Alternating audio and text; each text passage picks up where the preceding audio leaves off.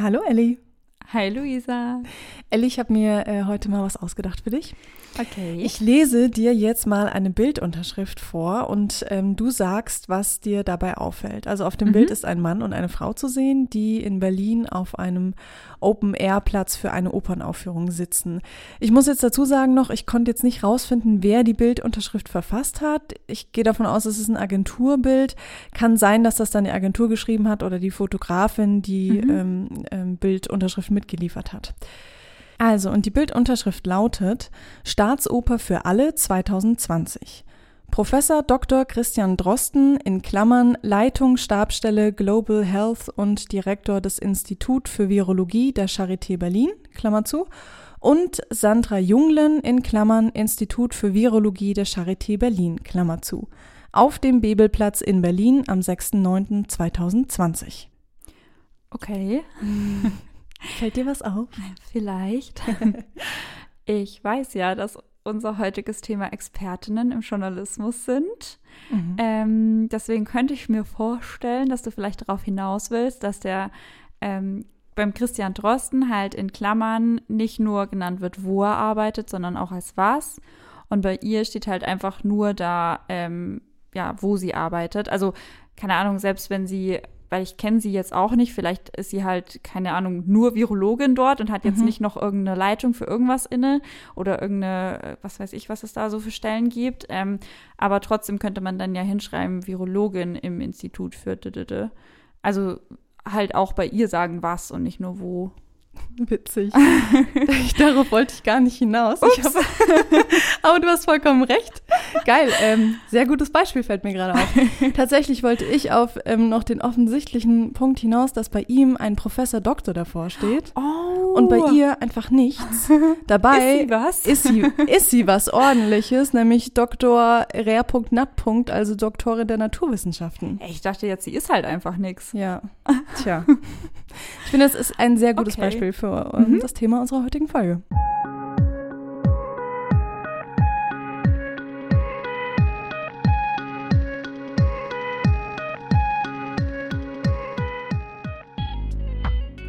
Hallo, wir sind Ellie und Luisa und in unserem Podcast X und Y nehmen wir dich mit in zwei Welten. Die Welt der Medien und die Welt des Feminismus. Wir wollen über und mit MedienmacherInnen sprechen, darüber, wie Frauen in den Medien dargestellt werden, aber auch über die Strukturen, die für Frauen innerhalb der Medienbranche herrschen. Unser Thema heute: Frauen reden mehr als Männer. Ähm, nein. Bevor wir aber auf unser eigentliches Thema heute eingehen, müssen wir noch ein kleines Update machen. Ähm, wer unseren Trailer kennt, der weiß vielleicht, dass wir da am Schluss sagen, so es braucht noch 100 Jahre bis zur Gleichstellung aller Geschlechter laut dem Global Gender Gap Report Viel zu lange. viel zu lange und deswegen haben wir auch äh, gesagt, machen wir diesen Podcast. So, jetzt kam aber der neue ähm, Report raus, schon im März tatsächlich. Haben wir verpasst. Haben wir verpasst, deswegen dachten wir, ähm, besser zu spät als nie.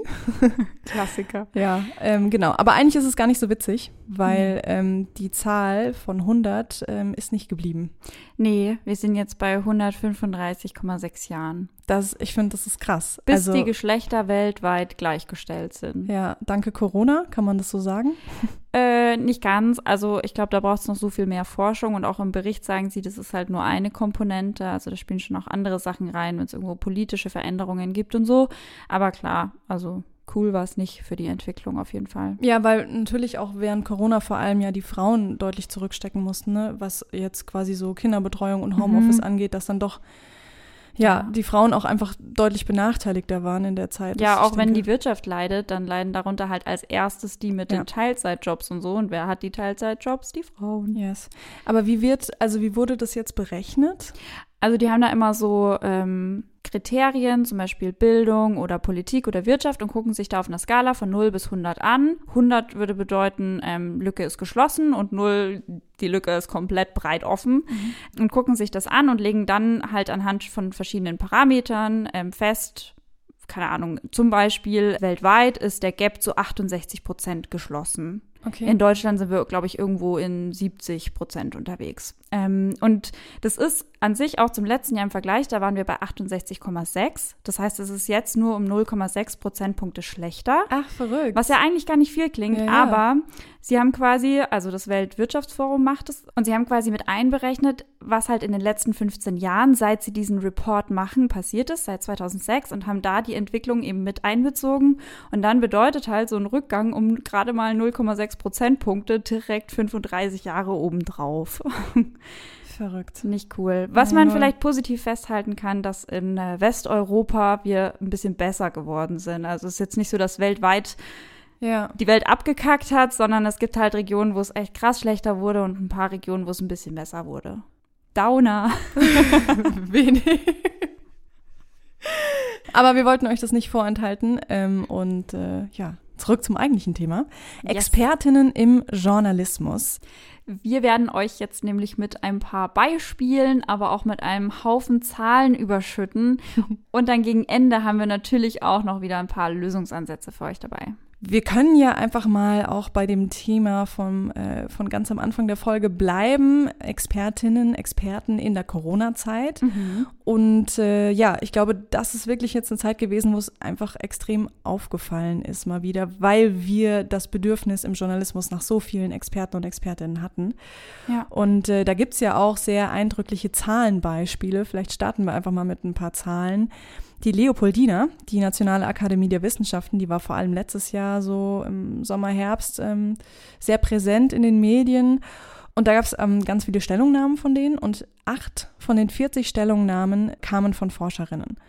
Und da ist, und ich, ich finde es halt auch so krass, weil die Empfehlungen, die da getroffen werden, die betreffen ja auch mindestens zu 50 Prozent äh, die Lebensrealitäten von Frauen und ihrem Alltag mhm. und so weiter. Ne?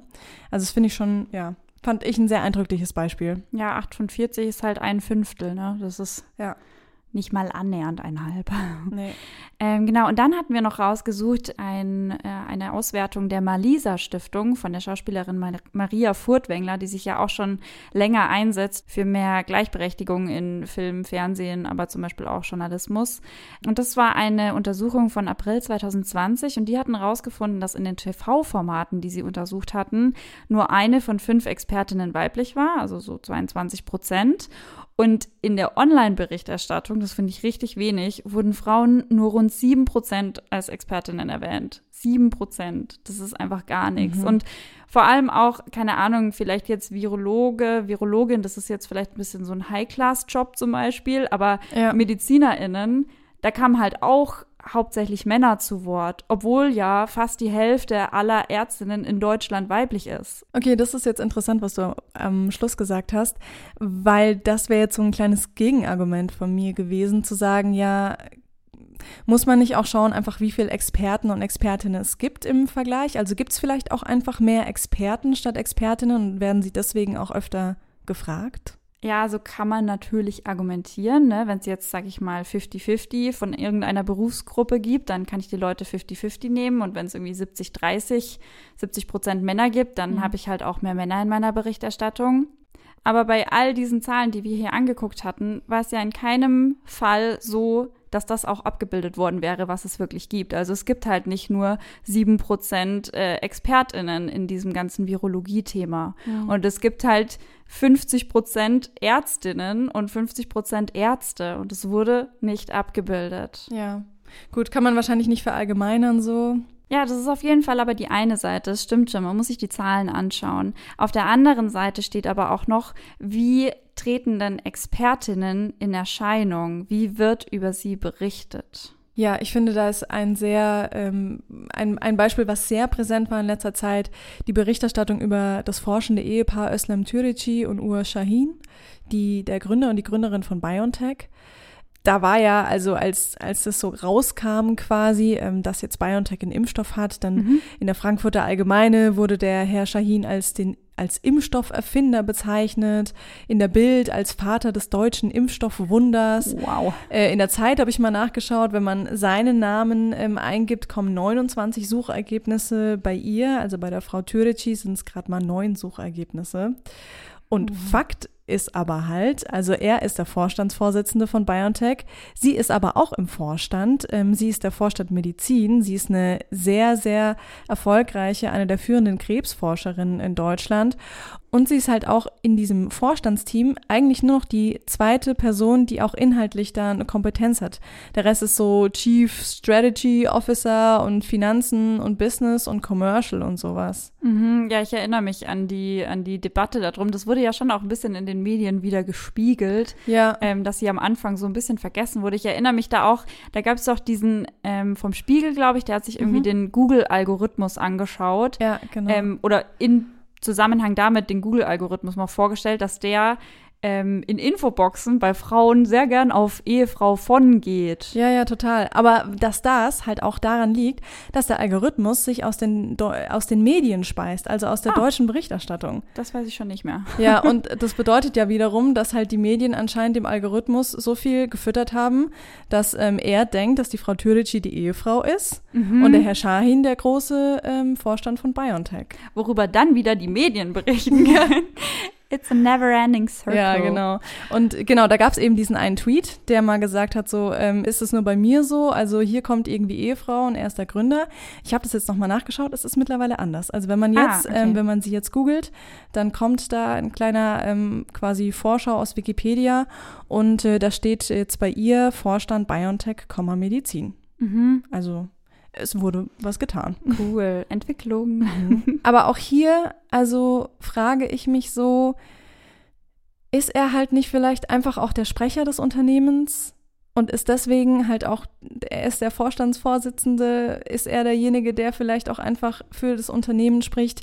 Ist sie vielleicht jemand, die gar nicht gerne in der Öffentlichkeit spricht? Das ist, ähm, ja, ich finde es schwer. Ja, mega schwer auf jeden Fall. Also man will ja nicht was Böses unterstellen, vielleicht haben die sich das einfach untereinander ausgemacht. Es ist nur so bezeichnend, ne? Vor ja, allem, ja. weil wir hatten doch vorhin auch noch, ähm, wir wollten doch ähm, noch mal von ihr gucken, ob sie auch in Interviews auftaucht und haben sie gegoogelt und was kam? Ein Bericht, der komplett von ihm handelt. Also ja, total. Ja. Was umgekehrt nicht passieren würde, weißt du? Deswegen, selbst wenn sie gern weniger spricht, meinetwegen, aber warum, warum verschwindet sie so hinter diesem Mann, der da neben ihr eigentlich steht? Nee medial gesehen. Definitiv, Nur. ja. Genau.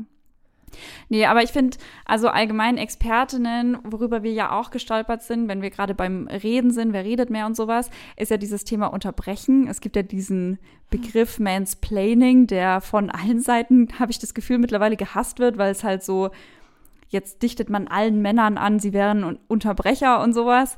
Ähm, kann man jetzt halten, was man will, aber es ist ja schon so ein so ein Begriff, der nicht umsonst in Mode gekommen ist. So, mhm. ich glaube, jede Frau kann es irgendwie nachvollziehen, dass man das Gefühl hat, unterbrochen zu werden, weil man eine Frau ist. Ein Mann wird auch unterbrochen, aber nicht weil er ein Mann ist. Und da gab es doch auch, das ist auch noch gar nicht so lange her, bei Markus Lanz, diese Szene mit Melanie Brinkmann. Ah, das habe ich auch noch auf Twitter gesehen, ja. Genau, ja, wo mhm. sie zweimal, erst von Markus Lanz und dann von Kubicki unterbrochen wird und das weglächelt und so charmant löst diese Situation. Aber ich fand das so unverschämt von diesen zwei Menschen.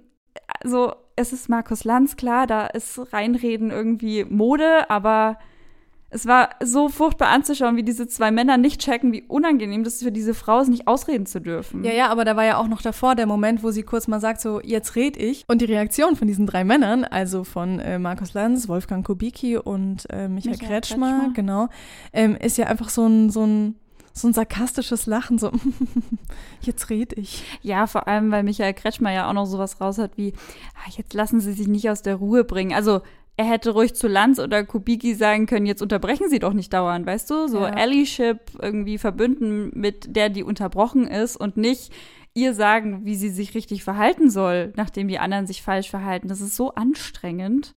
Das ist echt zu kurz gedacht. Wir haben es mit neuen Varianten diese, zu tun. Dieses Virus, diese, ich rede jetzt, wir werden ständig überrascht. Ich kann mal kurz rausgehen. Ja, sagen Sie Bescheid, wenn Sie mich wieder brauchen. brauchen wir Sie nicht. Nein. ich habe es befürchtet. schon mal. Ja, ich weiß. Hat Lass mich nicht mal. aus dem Konzept kriegen. Nee. Nein. Nein aber, aber, Varianten. Aber, wir haben es mit neuen Varianten zu tun. Ja, und das muss man der Bevölkerung, und das ist Ihr Job, ich muss forschen, ich muss andere Sachen machen. Sie als Politiker müssen das klar kommunizieren. Brinkmann, wir haben einen Riesen. Jetzt Sie nicht auch noch von links. Doch. Wir müssen klar kommunizieren. Und das Dieses Virus von links. Das geht gar nicht. lässt sich ja. neue Dinge einfallen. Aber es ist auch Markus Lanz. man weiß, auf was man sich einlässt. Ja, vielleicht. Und dann hatten wir noch, das hatten wir auch schon mal in diesem Podcast, das Interview mit Sandra Ziesek. Das ist auch noch ein gutes Beispiel für, mhm. wie wird mit Expertinnen umgegangen, mhm. wo sie ganz am Anfang des Interviews gefragt wird, so ist ihnen bewusst, dass sie die Quotenfrauen neben Christian Drosten sind oder so ähnlich. Genau, weil sie zusammen, also sie macht ja auch dieses NDR-Podcast äh, genau. äh, Corona-Update zusammen mit Christian Drosten im Wechsel, ne? Genau, ja. genau. Und wird dann das am Anfang gefragt, wo es ja auch einen Aufschrei gab und wo ich mich auch gefragt habe, so, also ist es an den Medien irgendwann vorbeigegangen, dass das kein Thema mehr sein sollte, ob eine Frau da ist, weil sie eine Frau ist? Also, weil es ist zwar ein Thema, aber warum muss ich dem Thema so eine Präsenz geben und sie damit zur Quotenfrau machen? Also da ist, finde ich, auch wieder dieses, klar berichten Medien die Realität, aber indem sie berichten, bilden sie auch wieder eine Realität. Und dann ist es mein Auftrag, dafür zu sorgen, eine Frau, die nicht Quotenfrau ist, auch nicht als Quotenfrau dastehen zu lassen. Mhm.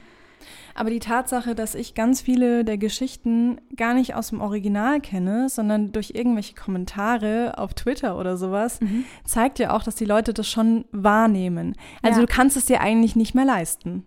So, es ist, es wird wahrgenommen. Du kannst es, es dir schon leisten, aber ja. du wirst dann kritisiert, weil leisten ja, tut man sich ja Damit, jeden Tag irgendwo. Damit muss man dann klarkommen, genau, ja. Jüngstes Beispiel dafür ist ja auch der Auftritt von Annalena Baerbock bei Anne Will. Oh ja, oh mein Gott, eine Woche, eine Woche nachdem sie ja zur ähm, Kanzlerin-Kandidatin der Grünen äh, gemacht wurde. Ja, ja. Eine Woche später sitzt sie bei Anne Will und wird gefragt, ob sie Quotenfrau ist. Jetzt, ich glaube, der Wortlaut ist nicht gefallen. Nee, sie hat halt irgendwie so extrem häufig nachgebohrt, fast schon im Markus Lanz-Stil. Ja. Sind sie jetzt sind sie jetzt die Kandidatin geworden, weil sie eine Frau sind und hat dann halt dann auch immer wieder Robert Habeck zitiert, mhm. der das ja auch in den Interviews, äh, die er dann gegeben hat, auch schon so ein bisschen hat darstellen lassen.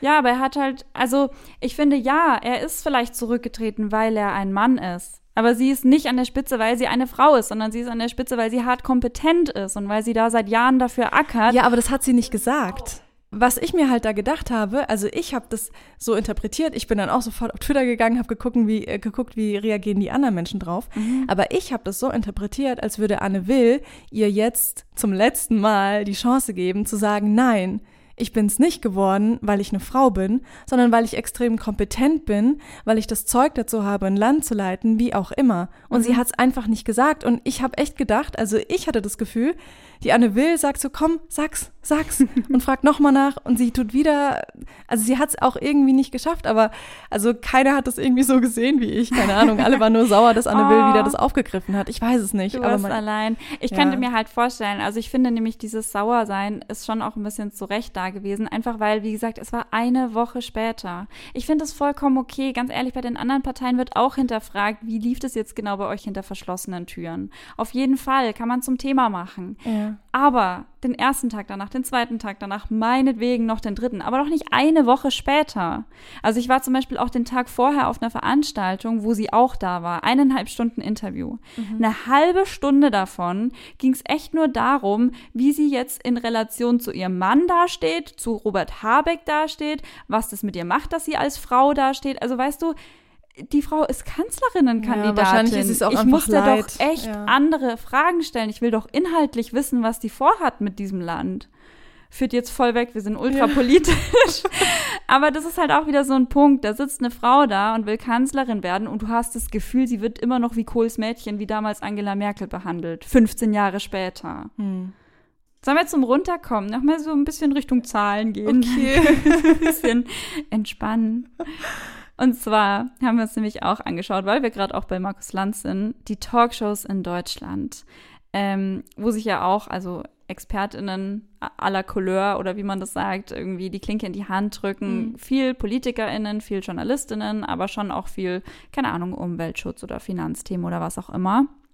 Und ähm, der Spiegel hat sich Ende Mai 2020 das bisherige Jahr, also fünf Monate, von Anne Will, hat aber fair Markus Lanz und Maischberger angeschaut. Das waren irgendwie 70 Sendungen mit mhm. knapp 350 GästInnen. Und die Ergebnisse waren halt traurig.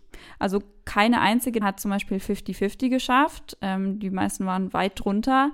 Und was ich auch spannend fand ähm, von den Männern, wenn man sich mal die Altersverteilung angeschaut hat, waren die meisten zwischen 60 und 64 und die meisten Frauen gab es im Altersbereich 45 bis 49. Und das ist ja auch was, was uns schon öfter über den Weg gelaufen ist. Die Halbwertszeit von Frauen fängt so viel früher an als die der Männer.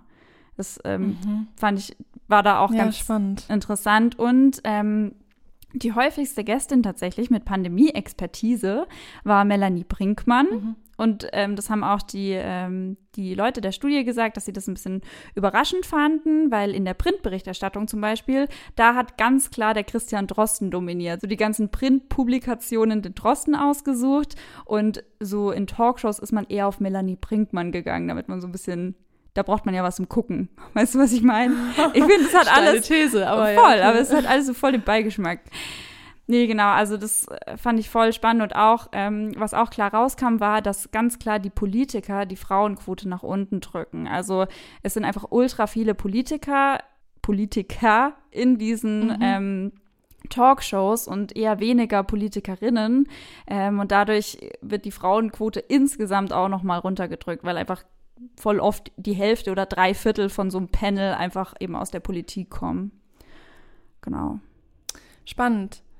Interessant, also vielleicht war das auch der Aufhänger für den Spiegel, dass die ja gesagt haben, ne, am ähm, 8. März, dem Weltfrauentag, mal zu gucken, wie es bei ihnen intern aussieht. Also sich mal mhm. so hm. selber ein bisschen analysiert haben und ähm, die haben da einfach mal geschaut, innerhalb von circa einem Jahr in 40.000 Artikeln, wie oft wurden da Männer erwähnt, zitiert, ähm, über sie berichtet mhm. oder eben Frauen.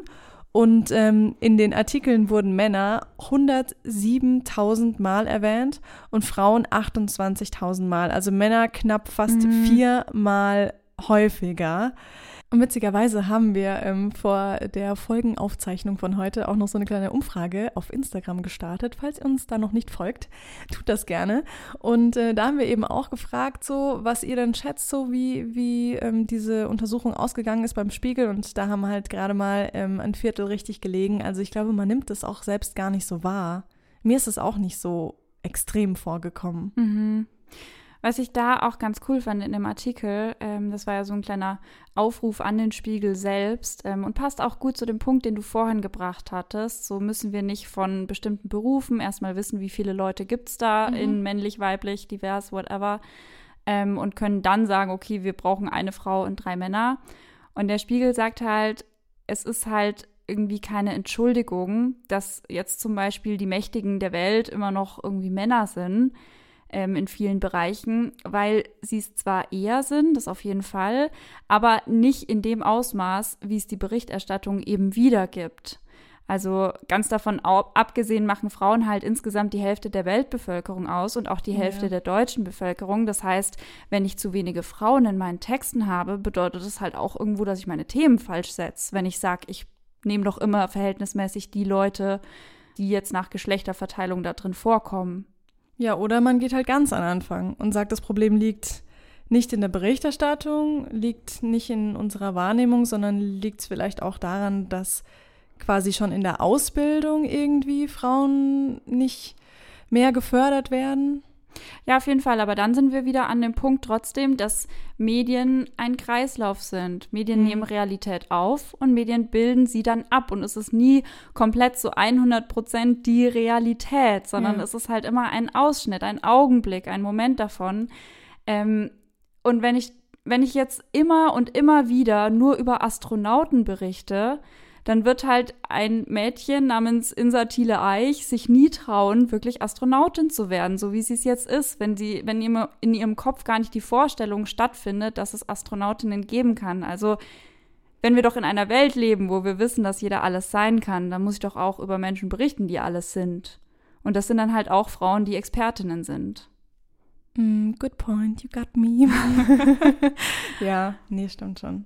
Na gut, aber ich finde, damit sind wir jetzt auch schon ganz smooth in unsere Lösungsansätze eigentlich rübergerutscht. Stimmt. Nämlich, dass der Spiegel sich selber reflektiert, mhm. ist ja voll gut und sich selber sensibilisiert dafür. Klar, er macht es am 8. März, am Weltfrauentag. Er soll es bitte auch an allen anderen Tagen machen. Mhm. Aber ähm, alles in allem ist es auf jeden Fall schon mal gut, wenn Medienhäusern bei sich selber anfangen, so wie zum Beispiel ja die BBC, mega spannendes Projekt. Mhm. Ähm, die haben vor ein paar Jahren 50-50 gestartet. Das heißt, die haben ähm, in ganz verschiedenen Projekten in ihrem Haus, also sowohl Radio als auch ähm, TV, als auch online, in ganz, also immer in den Projekten ein bisschen zusammengetragen, über wen berichten wir denn, wer sind denn unsere ProtagonistInnen und wie erreichen wir 50-50 und äh, tracken quasi die Teams auch, sodass das so ein kleiner Wettlauf ist, wer schafft ähm, ja Diversität als erstes darzustellen. Ah, geile Idee. Finde ich richtig ja. cool. Also durch diesen kleinen Wettbewerbscharakter hat das bestimmt auch nochmal halt richtig zu dem Erfolg geführt, weil sie sind wirklich gut dabei. Sie sehen die Entwicklung anhand von diesem Projekt. Und was auch mega cool ist, sie haben jetzt 50-20-12 gestartet. Sie wollen nämlich 50 Prozent Frauen, 20 Prozent Menschen mit irgendeiner Migrationsgeschichte und 12 Prozent Menschen mit Behinderung, weil sie sagen, mhm. wir haben mindestens 12 Menschen mit Behinderung in der in unserer Gesellschaft, also müssen mhm. wir das abbilden. Wir haben 20 Prozent Menschen mit irgendeiner Migrationsgeschichte, wir müssen das abbilden, wenn es doch da ist. Und das finde ich einen richtig coolen Ansatz, weil das auch wieder diesen Feminismusgedanken halt wegnimmt von diesem, wo es vor 150 Jahren war, hier Frauen wollen die gleichen Rechte, sondern Feminismus ist ja mittlerweile so viel mehr. Es geht um alle marginalisierten Gruppen und das meint eben zum Beispiel auch Menschen, die wegen ihrer Herkunftsgeschichte diskriminiert werden und Menschen, die wegen ihrer Behinderung nicht wahrgenommen werden. Und das mhm. finde ich einen richtig coolen Ansatz, dass die sagen, es ist nicht mehr nur Frauen, sondern wir gehen jetzt ein, zwei, drei Schritte weiter. Cool. Cooles Projekt. Voll im Monolog gehalten, du brennst. Ich finde es einfach so cool, weil ja. ist so ein Riesenhaus und das muss man sich auch erstmal trauen. Ja, so, ja total. Und vor allem, das ist auch noch ein Punkt, Sie merken das auch selber. Also der letzte Bericht, den ich jetzt gelesen hatte, da hatten sie so und so viel Prozent mehr Frauen, von denen sie konsumiert werden. Aha. Weißt du, dass es auch wieder den ja. Effekt hat. Wenn du natürlich mehr, mehr Frauen abbildest, dann wirst du auch mehr Frauen haben, die diese Medien konsumieren, weil sie sich damit identifizieren können. Ja, und ja. das ist ja auch voll der gute Punkt. Ja, stimmt. Durchatmen. ja, für, für Deutschland gibt es jetzt ein Pendant, äh, außer eben diese Selbstanalyse vom Spiegel nicht. Aber was ja zum Beispiel bei uns gemacht wird, wir zitieren ja sehr, sehr gerne von Pro-Quote Medien und die haben zum Beispiel, sollten uns jetzt auch Journalistinnen und Medienschaffende äh, zuhören, die haben eine ganz fette Liste mit Corona-Expertinnen mhm. zum Beispiel aufgesetzt, wo man auch einfach mal gucken kann, dass man sich mal eine Alternative zu Herrn Drosten und Co. holt. Und dann gibt es ja zum Beispiel auch so Verzeichnisse, wo speziell ja. eben zum Beispiel Expertinnen hervorgehoben werden zu bestimmten Themen, sowas wie vielfaltfinder.de mhm, oder so. Stimmt, genau, ja. Aber schreibt uns da auch voll gerne mal, wie ihr das denn so in den letzten Monaten, im letzten Jahr wahrgenommen habt. Habt ihr das auch, hattet ihr auch das Gefühl, dass ähm, da deutlich weniger ähm, Expertinnen gefragt werden? Oder ist es euch vielleicht auch nicht aufgefallen oder nicht so sehr aufgefallen, wie die Zahlen es jetzt widerspiegeln? Fände ich auf jeden Fall sehr spannend und würden wir dann auch sehr gerne nochmal ähm, auf unserer Instagram-Seite widerspiegeln, noch ergänzend zu genau. dieser Folge. Meldet euch, wenn euch da irgendwas einfällt. Puh. genug Input? äh, ja, genug Input. Ich für dieses Mal. Für dieses Mal. Boah, Leute, wir haben noch so viel in der Pipeline. Und wir freuen uns natürlich auch immer über Feedback, über eure Gedanken zum Podcast und vielleicht auch über Themenvorschläge. Die könnt ihr auch gerne machen. Schreibt uns da gerne entweder eine Mail an hallo at x und y-podcast.de oder auch eine Nachricht über Insta. Ich denke, ihr wisst einfach nach x und y der Podcast suchen. Und as always. Abonniert uns gerne, teilt uns, erzählt allen Freundinnen und Freunden davon, die das Thema auch interessieren könnte oder die es eurer Meinung nach interessieren sollte. Tschüssi. Ciao.